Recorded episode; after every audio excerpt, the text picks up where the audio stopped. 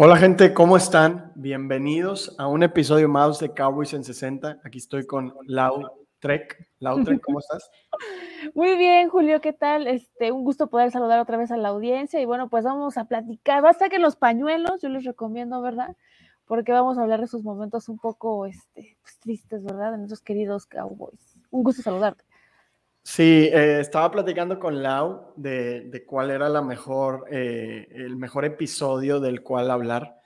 Y todavía no empieza abril, entonces todavía no empieza el, mes del draft. ¿no?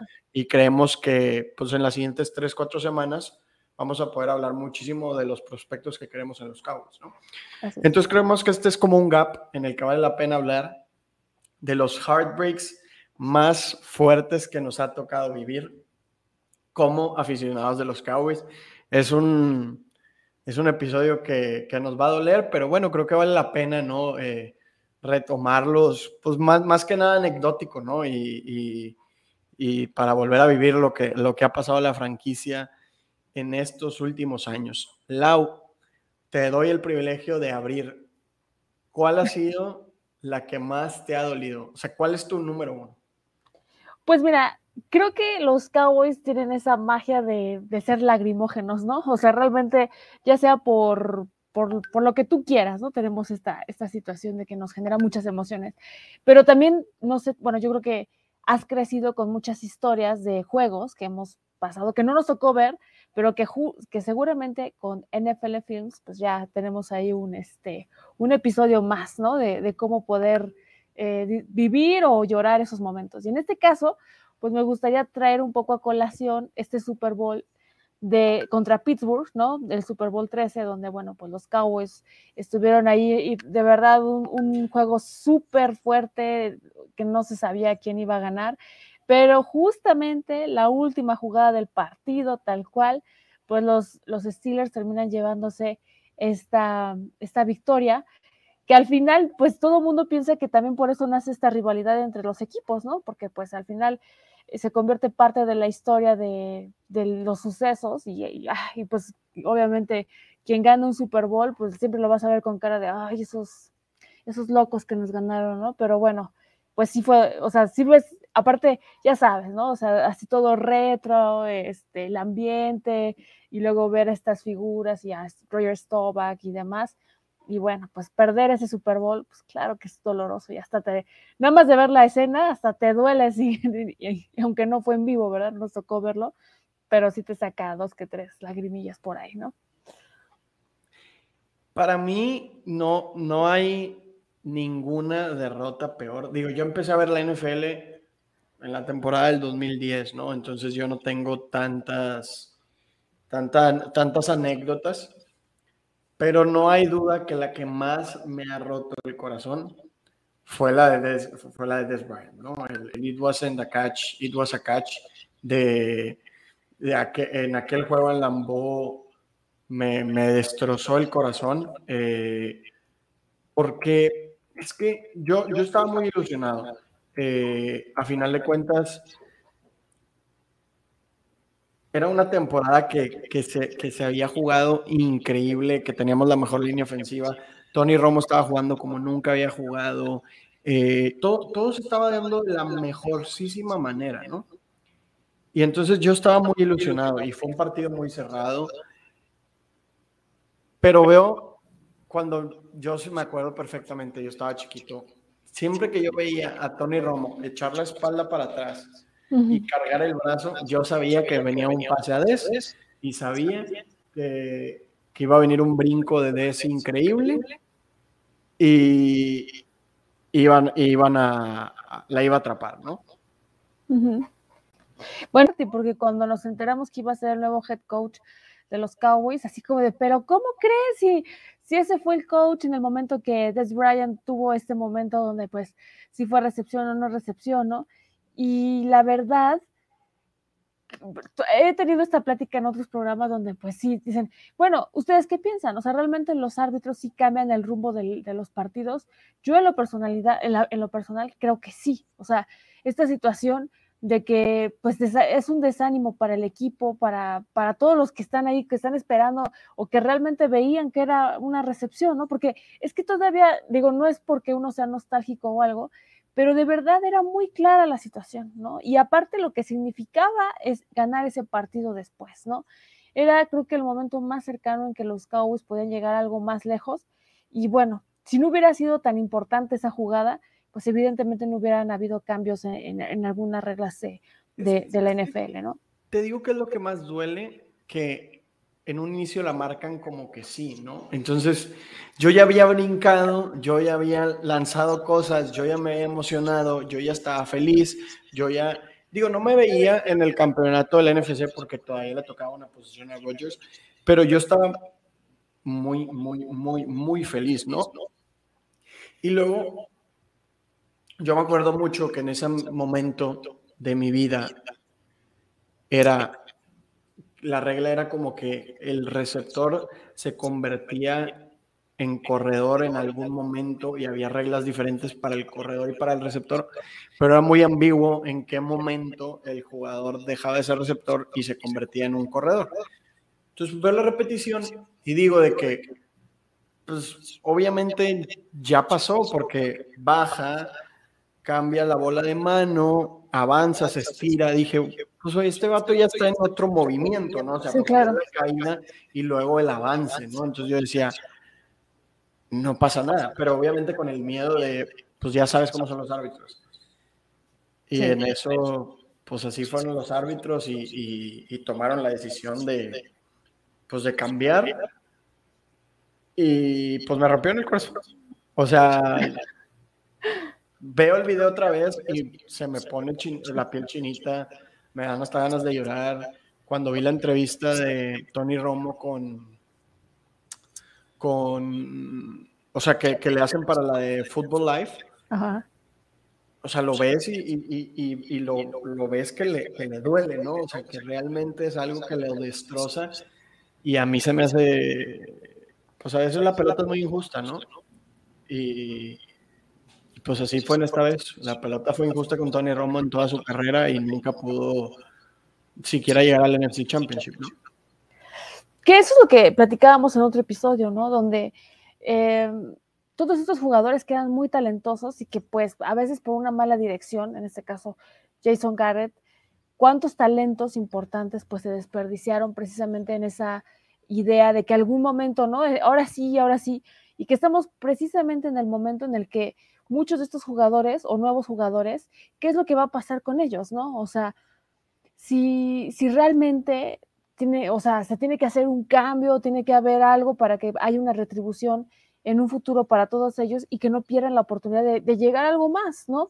Que eso fue lo que le pasó a Tony Romo, o sea, siempre le faltó algo, ¿no? Siempre estuvo como que eh, en el ya merito y así pasó su carrera y bueno, pues mucha gente lo odia, otros lo aman, otro eh, es un jugador que genera como muchas este, pues, ideas muy diversas, a, su alrededor de, alrededor de su carrera, pero de que esa, ese partido y esa jugada fue así como literalmente para sacar los pañuelos, sin duda alguna. Y, y te digo que es lo más feo que él dice en la entrevista de Football Life, que él apenas, o sea, que él por fin pudo como, eh, es que lo dice en inglés, pero como, como realmente embrace, o sea, como aprender al 100% de cómo lanzar la bola, o sea, que ya había una conexión mente, cuerpo, mano y ubicación de la bola perfecta, o sea, que él ya literalmente tenía eso ya dominado, pero que eso solo le duró temporada y media porque es esta temporada y luego se lastima y luego se vuelve a lastimar y se acabó la, la, carrera, ¿no? Entonces como que duele mucho y... O sea, no sé, me hubiera gustado algo diferente para él. Sí, claro. Y, es un gran jugador. Por ejemplo, ahora está ese, ese este, pues, ¿cómo podremos decir? Como esa división de, de idea de que entra al Salón de la Fama, ¿no? es que va a entrar porque es comentarista, no, es que va a entrar porque esto, pero pues también, o sea, el, lo que, el legado que hizo Tony Romo, sus números, también no son tan malos. es, a veces lo castigamos mucho, pero pudo haber dado más también en el equipo. Lástima que, como dices, pues se lastimó y tuvo ciertas cosas, pero bueno, pues esos también, esas, esas partes también juegan, ¿verdad? Es que hay, hay dos cosas. El creer que, debería entrar y él va a entrar, ¿no? Eh, creer que, debe, que va a entrar, no creo. Creo que la forma en la que votan para meter a un jugador al Super Bowl no le favorece a Tony Romo porque no se enfocan solamente en ah,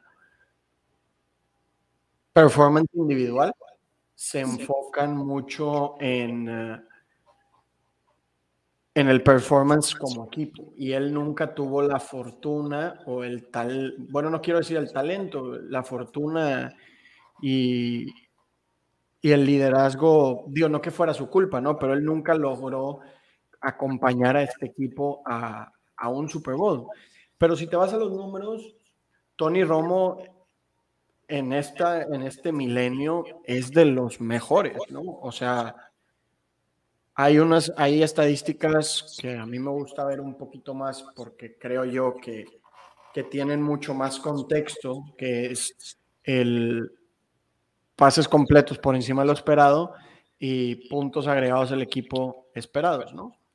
Tony Romo en esto es top 10 y tiene muchas temporadas que es top 5, ¿no? O sea, yo creo que su nivel está al nivel de Philip Rivers, de Ben Roethlisberger, eh, de Drew Brees, un poquito por abajo de Drew Brees, un poco por abajo de Aaron Rodgers, y ya por encima de él están Manning, Mahomes, Wilson, Tom Brady. Pero la carrera de Tony Romo, si tú me dices, de los últimos 20 años es de los mejores 12 corebacks, no tengo ningún problema con ese, con ese statement, ¿no? Y digo, jugó muchísimos partidos, jugó 5.000 snaps, que tampoco es tanto, por ejemplo, Brady jugó 12.000, Rubis jugó 11.000, pero le, le, fue muy, muy bien, ¿no? Y, pero le pasa lo mismo que a Philip Rivers, nunca pudo ganar algo.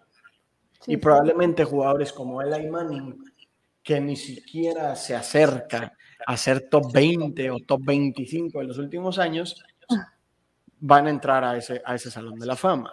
Entonces, y ahorita ya andan candidateando a Matthew Stafford, que Matthew Stafford no, no llega a ser ni la sombra de lo que fue Tony Romo, ¿no? Entonces, claro, Tony Romo cometió muchos errores y muchas veces los Cowboys perdieron por su culpa, pero, pero de ahí a decir es que no es Hall of Famer, a mí no, o sea, yo para mí sí debería ser Hall of Famer porque sus números lo respaldan, pero no creo que lo sea, porque conozco perfectamente cómo vota la NFL y por cómo vota la NFL, Tony Romo no la va a hacer. Ay, qué tristeza. Pues sí, pues, es que también es, pues sí, ah, ah, lástima que su carrera ha estado como muy pues, eh, de mucha polémica, ¿no? O sea, que si era buen jugador, que si no, que si era el, mariscal de campo que esperaban los Cowboys, que si nos esperamos mucho tiempo para que él pudiera reaccionar, o sea, y, ve, o sea, qué, contraste, ¿no? Porque cuando llegó desafortunadamente esta lesión, donde lo deja fuera de la temporada y entra Dak Prescott, y que obviamente nos roba completamente la atención porque decíamos, wow, ¿no? O sea, está haciendo cosas que era lo que realmente esperábamos con los Cowboys, así de, nunca lo habíamos visto antes así, pues a veces el público es, es muy duro y a lo mejor hubiera sido todavía un año de madurez de Dak Prescott, ¿no? O sea, pero nos alocamos de pensar, es que esto es lo que necesitábamos, esto era lo que, lo que deseábamos, pero bueno, había muchos factores alrededor de eso donde Dak todavía no estaba escauteado, todavía no tenía como que tantas, este, pues no se sabía tanto de sus habilidades, etcétera. Entonces, pues ese año le permitió, pues evidentemente dar otro tipo, darle un giro literalmente al juego de los Cowboys, ¿no? Sí, digo, creo que, a ver, muchísimas gracias porque Dak Prescott llegó. O sea, Tony Romo, su, su, cuerpo le empezó a fallar, ¿no? Y si no ha sido porque nos topamos con Dak Prescott, literal, eh, no sé qué sería de este equipo. Claro. Pero claramente yo creo que Tony Romo, si se ha mantenido sano esa temporada, yo creo que llega más lejos de lo que nos llevó Dak Prescott. y, bueno, aquí lo con el segundo partido que yo considero más doloroso, que también es contra Packers. Ah, Sí, claro. O sea, varios de esos patadas de Mason Crosby de más de 50 yardas. Parecía que iban para afuera y agarraban un efecto raro. Ese pase a, Jared Cook en la, en la línea, o sea, ese fue otro de los partidos súper dolorosos. Y en ese partido, Dak Prescott empieza muy lento. Tiene un muy mal primer cuarto y empieza a jugar a partir del segundo. Pero es que si tú contra Rodgers, si Rodgers juega cuatro cuartos y tú juegas tres, pues Rodgers te va a llevar de calle, eso queda claro. Claro, sí, por supuesto. Entonces, ese esos son los, los dos que más, bueno, los dos contra Packers, y deja tú, mi novia es Packer. Ni siquiera los puedo odiar tanto porque mi novia los adora, entonces es como, ay, pues bueno, ya que, entonces no los odio, pero obviamente me han dado las, una de las peores experiencias en, en NFL. Yo sí te podría decir que no lo soporto. Bueno, eso ya es algo muy personal, pero saludos a todos los amigos de los Packers, ¿verdad? Digo, no es nada personal contra ustedes, pero ustedes comprenderán las, las situaciones que, que ha pasado el equipo, ¿verdad? Entonces, bueno, pues, ni modo. ¿Qué otro partido te ha hecho llorar? ¿Qué otro partido pondrías tú? O sea, no, no quiero hablar del de San Francisco porque ese fue hace muy poco, pero es más, quisiera que tú me platicaras, porque yo no, yo todavía no era tan cowboy cuando fuese, de aquel eh, partido contra Seahawks que Tony Romo, bueno, tiene uno de los momentos más vergonzosos de su carrera. Pero eh, bueno, es que aparte era el mejor momento de los Seahawks, o sea, eh, estaban pues era un equipo literalmente que estaba llegando a mucho más allá de, lo que podía ser un equipo regular, ¿no? O sea, realmente te estabas enfrentando a, un equipo bien estructurado con buenas estrategias y a eso súmale los errores que peculiarmente no sé por qué los Cowboys pareciera que le tienen miedo al éxito en partidos que son importantes y, de, y de alguna manera en ese momento pues sí, o sea, Tony Romo no sé si se puso nervioso o qué pasó falta de concentración, porque también es eso, o sea, el hecho de que es algo que estás practicando, ¿cuántas veces te gusta al día, no? O cuántas veces te gusta la semana, o sea, es algo que ya es natural, o sea, no es la primera vez que lo estás haciendo y en ese momento pasa eso, bueno, toda eso, eso es una de las situaciones, bueno, eso es, una de las situaciones que reafirma todo el enojo y el coraje que pueden llegar a tener los fanáticos o el resentimiento que tienen contra Tony Romo, ¿no? O sea, ¿qué, qué puedes decir al respecto? Pero pues eh, cuando vas a a jugar un partido, obviamente no creo que vayas con la idea de que voy a perderlo, quiero perder ese partido, pero sí debe de ser como una idea muy clara de, bueno, pues todo puede suceder. El tema es que los errores cuando se van juntando, pues llega un momento donde te roban la, mente y pues pasan ese tipo de detalles, ¿no?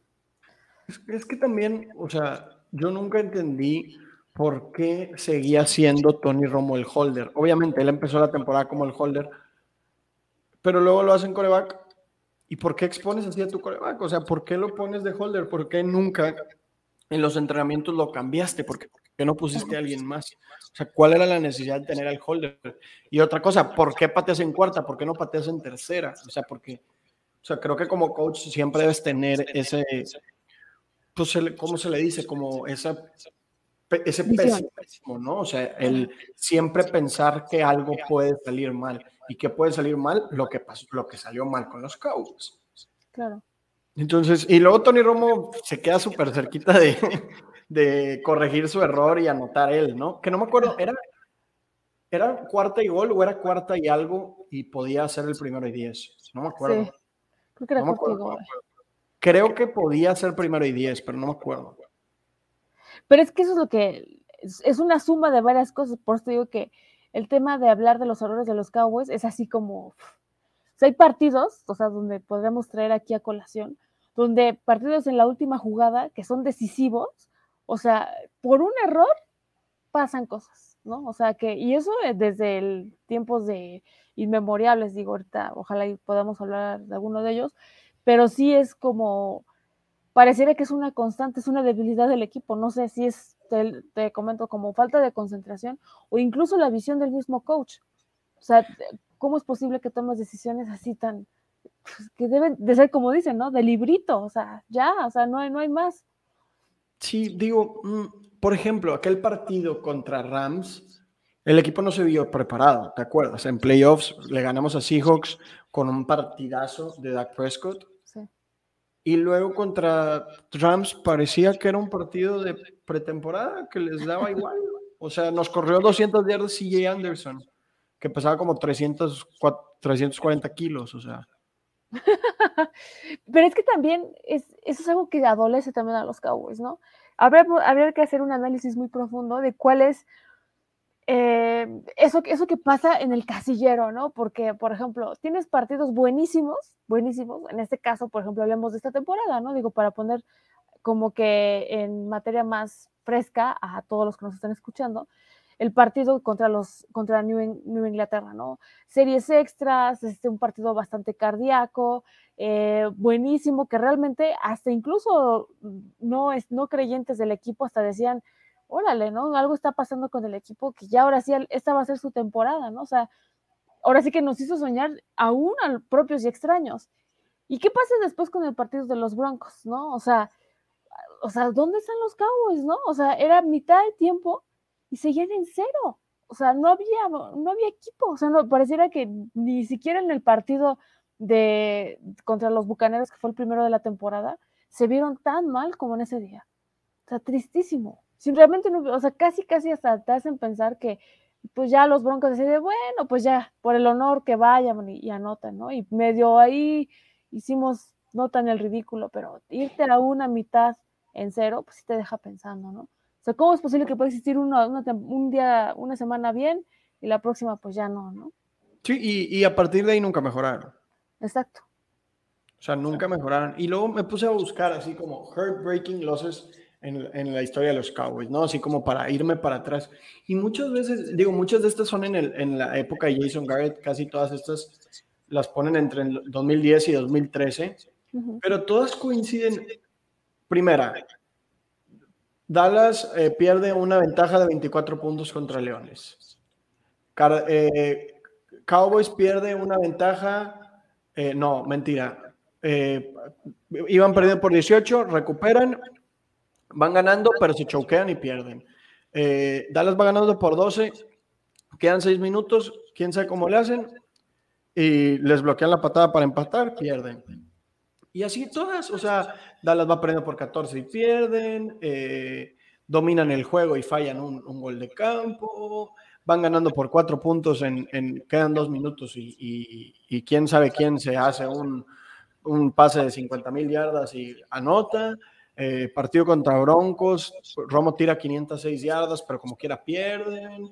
Eh, Cowboys va ganando por 10 puntos y pierde. Cowboys hace un field goal, pero piden un tiempo fuera y siempre no vale el field goal y, fallan el field goal y pierden. Y van ganando por 23 puntos y pierden. O sea, dices. Y, esto era una constante, ¿no? En la época de Jason Garrett, el equipo no estaba preparado. O sea, siempre parecía que el equipo no estaba preparado. Y el problema es que esto lo estoy viendo otra vez en la época de Mike McCarthy. O sea, el que un equipo haya, haga tantos castigos es 100% que el equipo no viene preparado, que el equipo no viene mentalizado, que el equipo no tiene la cabeza donde la debe de tener. Hay algunas cosas que pasan, que falles un field goal, que tires un pase y lo desvíen en la línea y te hagan una intercepción o un pick six, una mala lectura, eso es parte de no es parte de este deporte que amamos. Pero cosas así, o sea, cosas de, salir en falso, lo que platicamos el otro día, de, que tu ruta, de que rutas en, en, frente del sol, en, la jugada, en una de las jugadas más importantes del partido. O sea, dices, este equipo no viene preparado, o sea, este equipo no viene listo. Y, y eso es lo que a mí en lo personal me molesta.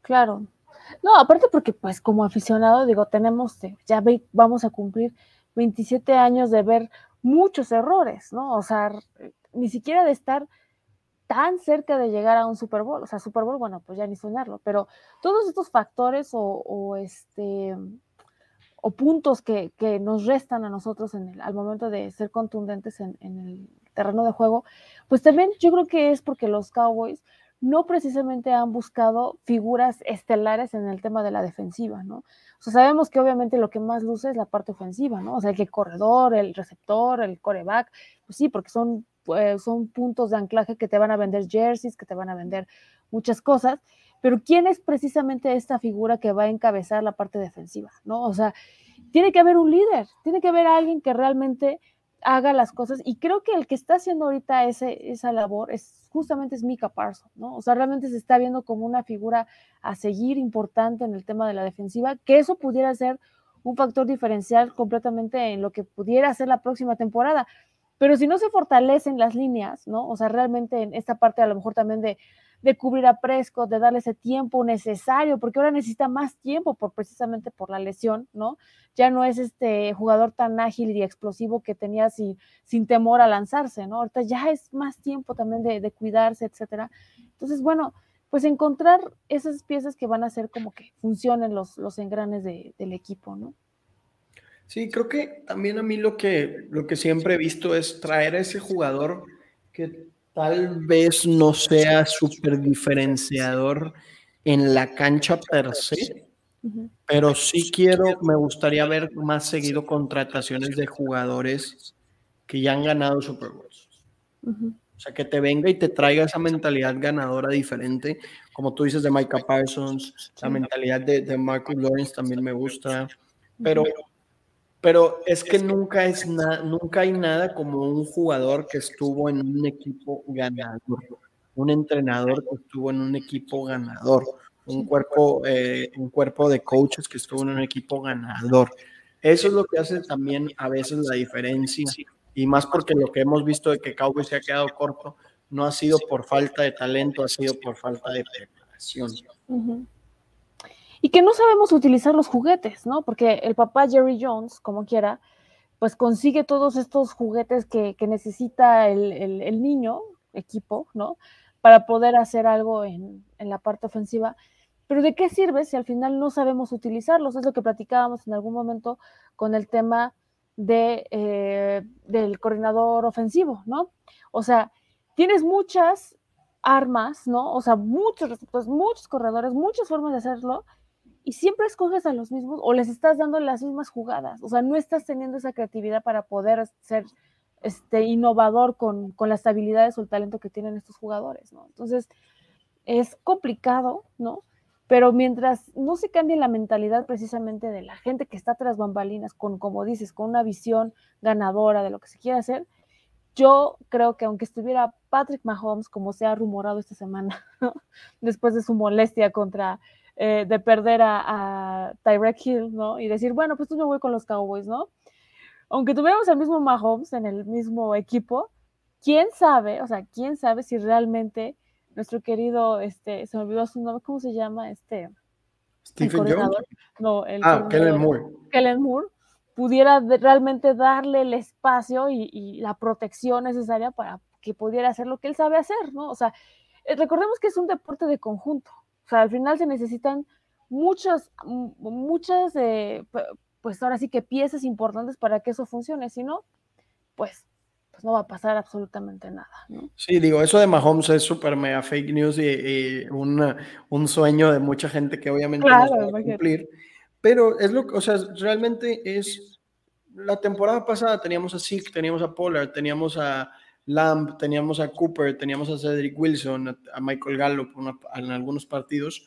Y como quiera, a la hora de la hora, en el partido contra Broncos, en el partido contra Arizona y en el partido contra 49ers, no usamos las herramientas como se podrían usar, ¿no? O sea, el playbook que se utilizó no fue el adecuado. Eso es algo que yo he dicho desde el día uno en este podcast, que yo estaba muy, muy molesto con, con Kellen Moore porque me pareció que simplemente no, no, preparó no hizo un, un, un, esquema de juego adecuado al equipo contra el que se enfrentaba y que además nunca supieron eh, sobreponerse a, la arrastrada que nos puso Broncos. Nunca, nunca pudimos ver que el equipo, o sea, nos descifraron y ahí quedó. Nos descifraron y así se quedó. Ya no, ya no hicimos nada más. No, y aparte, de, ¿de, qué sirve que después en las declaraciones, en conferencia de prensa, pues te digan, está bien, acepto mi responsabilidad? No, pues eso ya lo sabemos, papi. Eso ya lo sabemos, queremos resultados, no palabras, ¿no? Exacto. Sí, no, promesas, pues ya que, o sea. Sí, claro. No me sirve de absolutamente nada, pero, pero bueno, así, así ha sido este equipo. Entonces, eh, bueno, para cerrar, Lau, una experiencia bonita.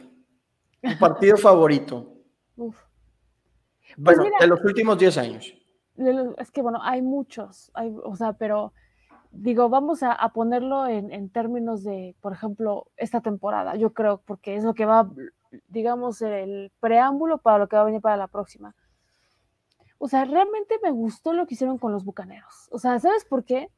Porque fue un partido donde, donde taparon bocas, ¿no? O sea, tuviste un Dak Prescott seguro, estuvo literalmente a punto de ganarles el tema del pateador, que para nosotros, bueno, ya, ya no está con nosotros, pero qué bueno que se vaya a buscar otra posibilidad para eso, porque realmente llegaron grandes, ¿no? Como lo que son el America's Team, ¿no? O sea, este equipo que, que aparte de tener mercadotecnia y dinero, pues tiene talento, ¿no? O sea, no, no, nada más la parte, este, pues, del dinero, ¿no?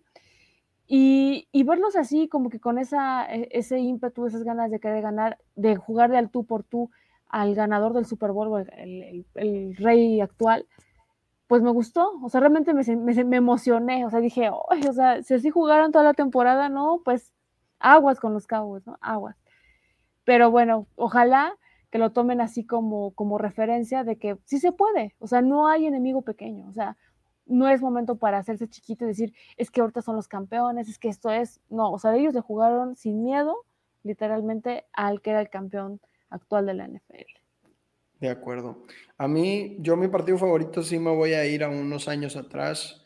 Mi partido favorito yo creo que fue... Ah, estoy empatado entre dos de playoffs, la victoria de Romo contra Detroit o la victoria de Dak contra Seattle, mm. pero me inclino por la de Dak porque ya llevaba yo muchos años en que no veía una victoria, porque la del Detroit fue relativamente pronto de, de haber empezado a ver la NFL pero luego fue un largo, una larga espera, ¿no? Para esa de Dak Prescott. Y bueno, yo siempre he sido súper sobreprotector de Dak Prescott. Entonces, verlo romperla literal en ese partido contra Seattle me dio mucho gusto, ¿no? Y aparte de que siempre está el hate de los Cowboys nunca ganan un partido de playoff. Sí, claro. Y verlos ganar un partido de playoffs y hacer así como, pues me dio mucha, mucha, mucha felicidad. Pues Entonces, ojalá, ojalá podamos tener más partidos por, como ese pronto. Exactamente. Pero bueno, gente, muchísimas gracias por acompañarnos en este episodio corto, que es el episodio como de transición entre lo que estamos hablando, un poco más anecdótico, ya hacia pues, esta temporada 2022, que ya a partir de abril, pues ya se viene el, el que creemos que va a pasar con, con el draft de los Cowboys. Y, bueno, muchísimas gracias de, nuevo. Ya saben, sigan las redes de, de Freak, Freak NFL en Freak y NFL en Twitter y Freak NFL en Facebook, en YouTube, en Twitch, en Spotify y ahora también en Instagram que, que se acaba de abrir la cuenta. Y pues bueno, yo, Julio, eh, mi red social es, en Twitter es arroba Mr. Martínez 9. Perfecto. Y ahí me pueden seguir en Facebook y en Instagram como Lautrec13 y en Twitter Lautrec también. Y pues bueno, gente, muchísimas gracias y nos vemos la siguiente semana. Chao. Chao.